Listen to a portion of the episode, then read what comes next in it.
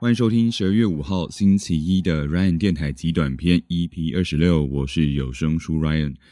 话说呢，最近好像又掀起了一股哈日的怀旧风潮，可能会让小时候曾经喜欢过日本文化的七年级生有一种好像穿越回到两千年前后的幸福感。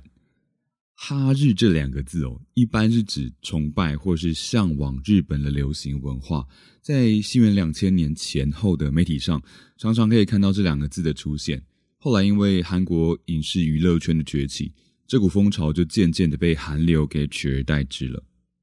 对小时候也有一点哈日情怀的我来说，这阵子呢有三件让我觉得非常幸福的事情。第一个是呢，我看了上周六黑色饼干他们暌违了二十年的再次合体。黑色饼干是一九九七年日本一个叫做《火焰大对抗》的综艺节目里面诞生的团体，成员呢有当时节目的主持人南原青龙、天野博之，还有当时在日本发展的 Vivian 徐若瑄。成团之后呢，他们陆续发了四张单曲，就在一九九九年解散了。让当时哦很喜欢那个综艺节目的我觉得很惋惜。呃，最近呢，他们因为在一九九八年的经典歌曲《Timing》时机这首歌，在日本因为被当红的乐团翻唱，也连带让这首歌呢哦在抖音上被年轻人搭配一个非常逗趣的舞蹈，重复播放过超过二十亿二十亿次以上哦。也因此呢，三个人就收到了日本电视台的邀请，在他们出道刚好二十五周年的这一天，十二月三号，再次重新合体，演出了两首歌曲，也算是一圆了当时完全不了解为什么他们会闪电解散的遗憾。第二个幸福的事呢，是 Puffy 他们上了 YouTube 的 The First Take 频道，演出了他们在一九九八年的经典歌曲《I Know She Lucy 爱的证明》这首歌曲。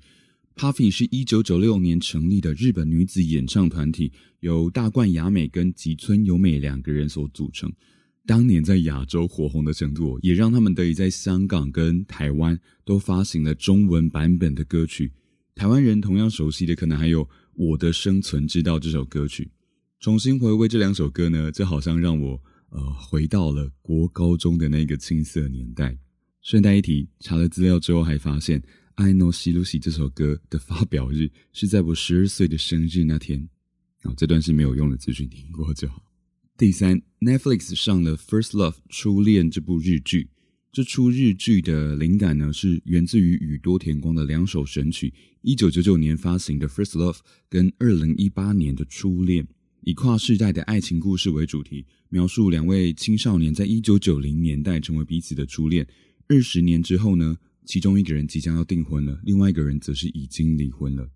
宇多田光呢，当年以十六岁天才少女的名号横空出世，很快的就在全亚洲爆红。再加上《First Love》这首歌，搭配上了当年《魔女的条件》这出经典的人气日剧，歌曲跟日剧的结合被评论是天衣无缝。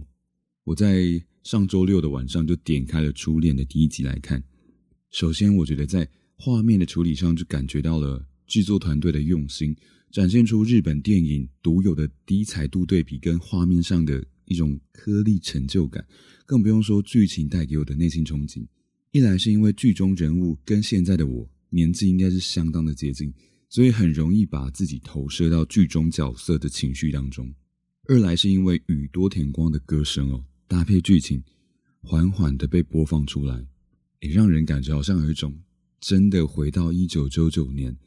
看见那个当时还很天真烂漫又充满了生命活力的自己，所以看完了第一集之后，内心真的是满满的情绪，久久都睡不着觉。不见得是想起什么人生中有过多么美好的初恋，而是对于那个已经逝去的年代的怀念，也重新唤回年轻的时候心中那股对爱情还很懵懵懂懂，但是仿佛。自己就是剧中主角的那一份向往。最后呢，原谅我今天没有办法选出什么很适合的歌曲送给你们。刚刚提到的那些呢，都是人生中最美好的过往。除了请有兴趣的朋友们自己可以重温这些歌曲之外，感觉播什么任何其他一首歌都没有办法表达我心中对于那个年代的悸动。所以呢，有兴趣的话，赶快上网 Google 我刚刚说到那些歌曲，一起找回属于我们那个年代的感动吧。喜欢我的节目的话，欢迎你追踪起来。有任何想要跟我说的话，都欢迎你私讯或是留言到 Ryan 有声书的 IG 上。那么今天就先这样子喽，Have a good day，拜拜。